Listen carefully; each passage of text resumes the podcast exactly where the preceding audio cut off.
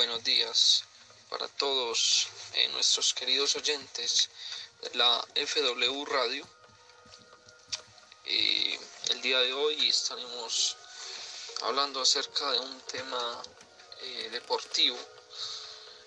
para ello hemos invitado la apreciación y el aporte de grandes colegas y expertos en el área tal como son María Camila Dávila y Juan Diego Cárdenas. Mi nombre, quien las habla, Andrés Felipe Londón.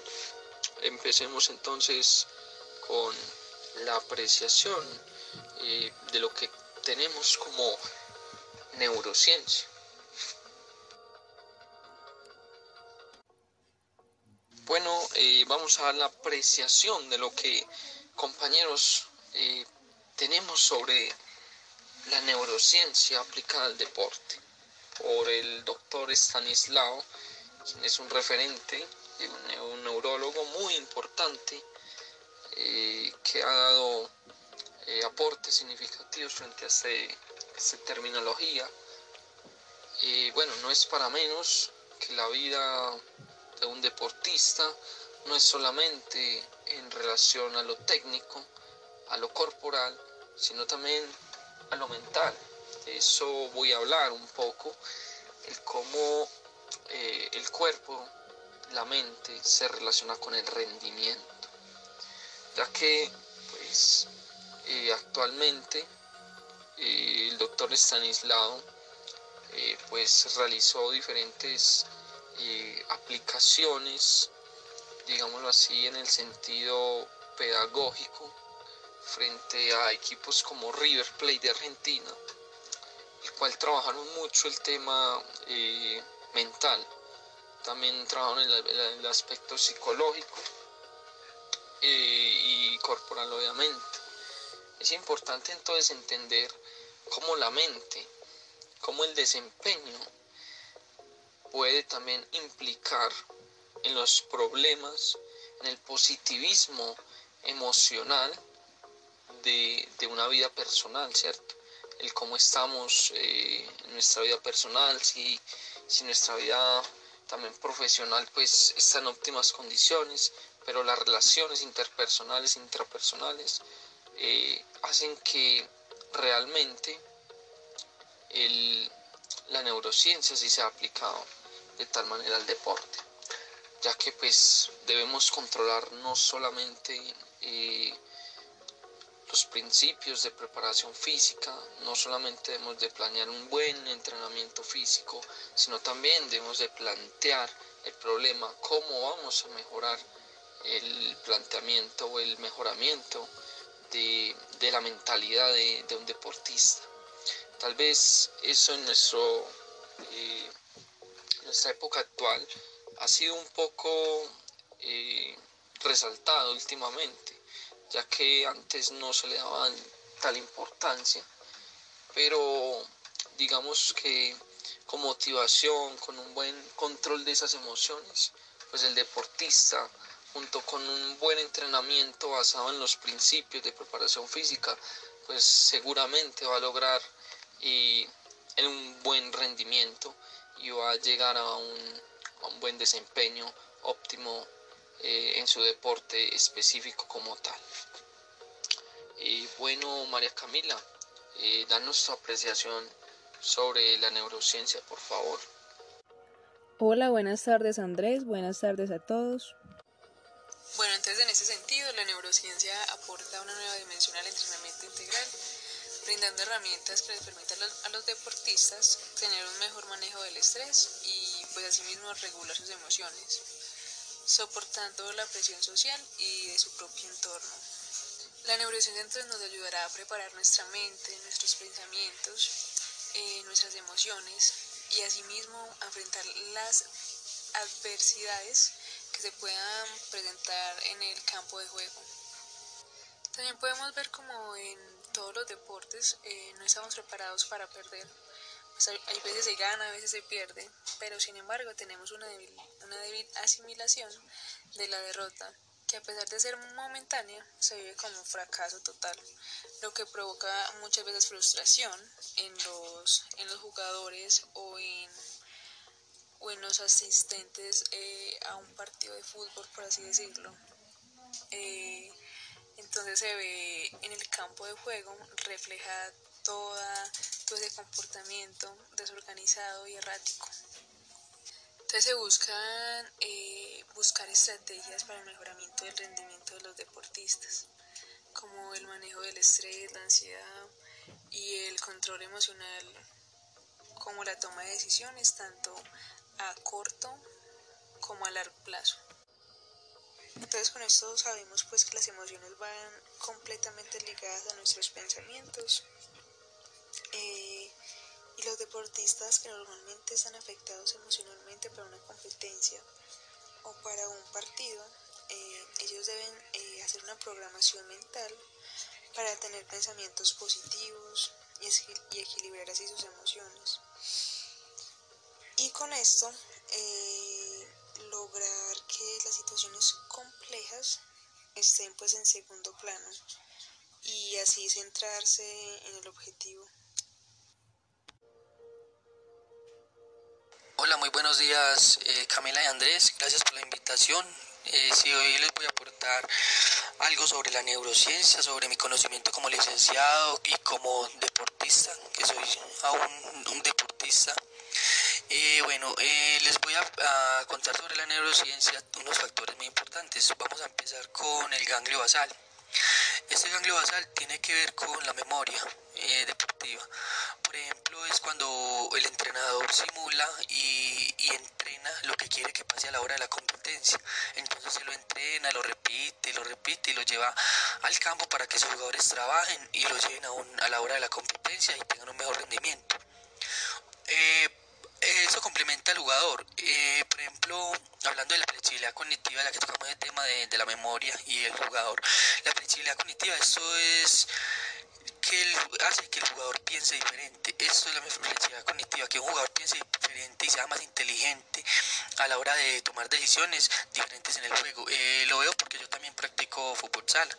Entonces, a la hora de, por ejemplo, les voy a poner un ejemplo de de mi ámbito. Entonces, si yo soy jugador de fútbol sala, para trabajar la flexibilidad cognitiva y viene un balón hacia mí, yo ya tengo que saber qué voy a hacer con el balón, si voy a tocar la primera intención o voy a driblar a, a un rival.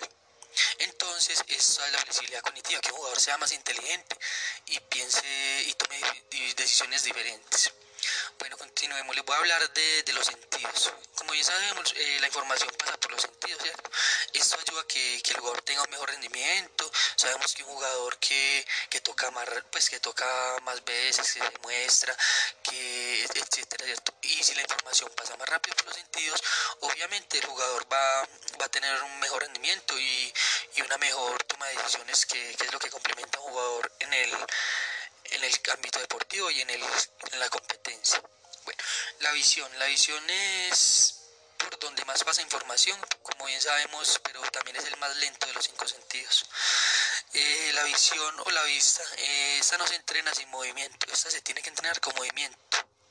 Eh, pues cada entrenador maneja sus, sus actividades, pero esta se tiene que entrenar con movimiento, obviamente, que es la percepción visual o Listo, y también les voy a hablar de esta, el Visual Motor Response. Por ejemplo, ¿qué es el Visual Motor Response? Es qué tan rápido responde un jugador a una acción como les, les expliqué ahora en, el, la flexibilidad cognitiva, que si te dan un pase y entonces ya tienes que saber si lo da a primera intención o qué va a responder el jugador. Entonces esa es la, es la percepción de, del jugador, que eso es el visual motor. Obviamente, entre más rápido el jugador responda, mejor va a ser la acción. Bueno, la, la imaginación es una parte fundamental del deportista. La, la visualización o, las habilidades motoras en el deporte es algo que, que ayuda a los jugadores. Por ejemplo, ¿por qué, ¿por qué les toca la imaginación? Si un jugador eh, tiene un partido, una competencia al día siguiente, un jugador se imagina que, ah, ¿cómo voy a, manejar esta situación del partido, cierto? Se imagina jugando el, encuentro. Por ejemplo, esto ayuda a que, a que el jugador tenga un mejor rendimiento porque a la hora de, del partido él puede recordar esa imaginación que tuvo el día anterior. Entonces, vemos que la, la visión es algo muy importante en el ámbito deportivo. Listo. Ya, muchas gracias Camila ah, y Andrés. Continúen con, con la entrevista, por favor. Muchas gracias.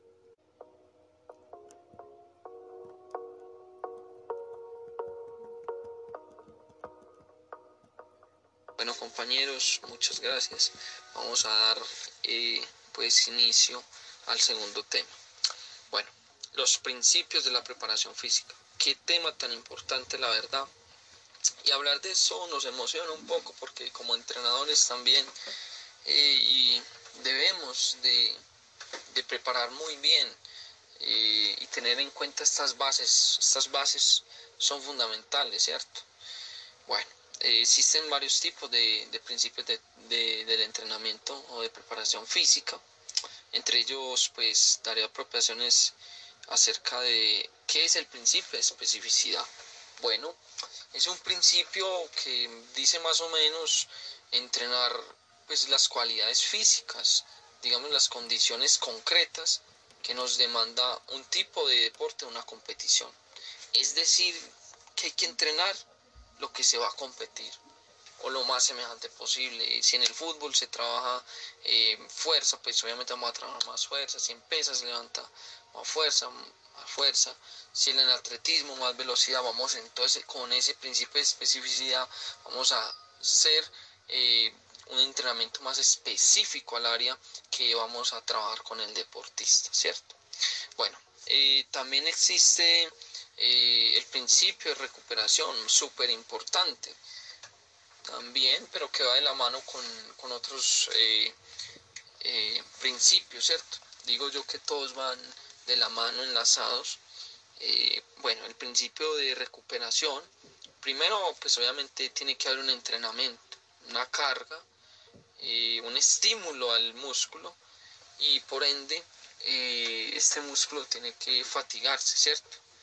Tiene que fatigarse para lograr desarrollar pues eh, una alteración eh, progresiva, armónica, eh, mente frente a la homeostasis del cuerpo humano, ¿cierto? Es, como la, el umbral, es como el equilibrio del cuerpo humano, pero vamos sanamente desarrollando una capacidad que también se llama principio de supercompensación, pero que vamos a tocar más adelante.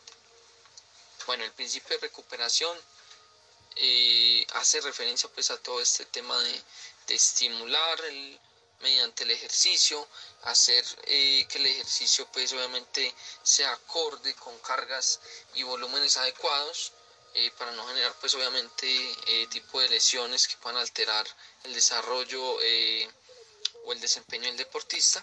Entonces lo que hacemos principalmente es, es que mediante este proceso haya una recuperación adecuada para que por lo menos el deportista pueda generar eh, un desarrollo y pueda subir un umbral y alterar un poco ese homeostasis, ir subiendo, pero teniendo relación con la supercompensación, que es mejorar, sí, ese, ese tipo de umbral, las condiciones físicas, mejorar nuestro sistema respiratorio, cardiovascular, eh, vamos subiendo, eh, digamos, el, umbral.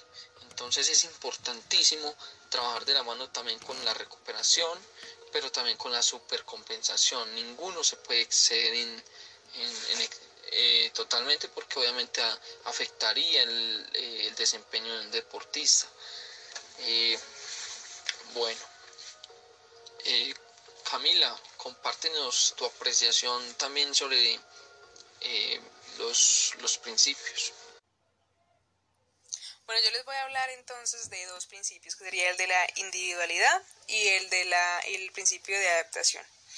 El principio de la individualidad, eh, con ese principio, ese principio nos afirma que cada persona tiene una estructura física y psicológica totalmente diferente a los demás, ¿sí? Todos somos diferentes, somos personas únicas y sin similitudes. Y es por esta razón que no podemos reaccionar de la misma manera ante ningún estímulo. Eh, con esto pues quiero decir que no nos sirven los mismos entrenamientos a todas las personas y los entrenamientos se deben ajustar acorde a las necesidades de cada persona. El hecho de que seamos únicos e irrepetibles es gracias a la unión de dos características, que son las bases del soporte de la individualidad de las personas. Esas características son el genotipo y el fenotipo. El genotipo es el conjunto genético de un individuo en forma de ADN, genoma. Y el fenotipo es entonces el resultado de la interacción del genoma de un individuo con el medio ambiente. Bueno, y con el principio de la adaptación, eh, nuestro organismo tiene, la capacidad de resistir y habituarse rápidamente al ejercicio físico, ya que este provoca en nuestro cuerpo cambios fisiológicos a nivel de aparatos y sistemas. Eh, luego de ejercer algún deporte, nuestro, nuestro organismo advierte un desgaste provocando así la disminución momentánea de nuestro nivel físico. Eso sí, eh, nuestro cuerpo se recupera, ya cuando nuestro cuerpo se recupera, eh, logra superar el nivel anterior adaptándose a este, a este esfuerzo. Y a esto es lo que le llamamos eh, sobrecompensación.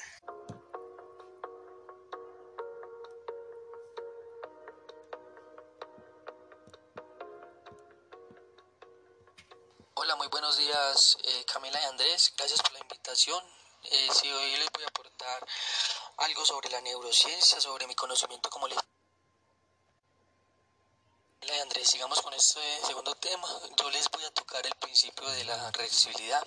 Este principio nos indica que, que cada persona tiene que ser constante en los entrenamientos si queremos progresar. Por ejemplo, en un deportista, si son deportistas se deja de, de entrenar o digámoslo así en los gimnasios, pongamos un ejemplo en los gimnasios, que las personas que, que van a los gimnasios eh, que tienen mejor, que quieren ganar una, obtener un cuerpo o salud, digámoslo así, obtener un mejor cuerpo y ellos no son constantes en ese entrenamiento, por ejemplo, si quieren progresar y mejorar en cualquier ámbito deportivo, sea, nosotros requerimos de constantes entrenamientos, de, estar dedicados, de, estar constante practicando deporte.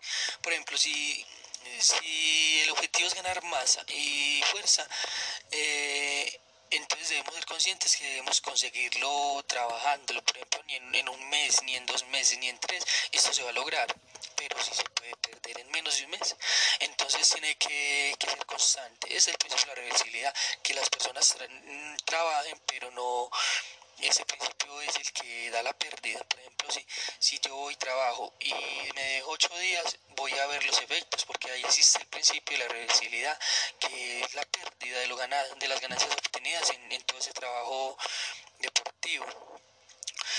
Por ejemplo, si, si en, en, un periodo se da la inactividad, que digamos así que un deportista que lleva tres meses yendo al, al gimnasio y deja y llega un periodo de inactividad en, en 15 días puede estar perdiendo lo, lo, obtenido en las ganancias obtenidas en todo ese proceso.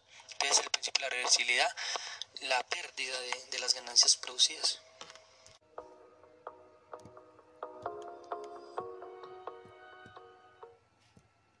Bueno compañeros, vamos con el siguiente tema.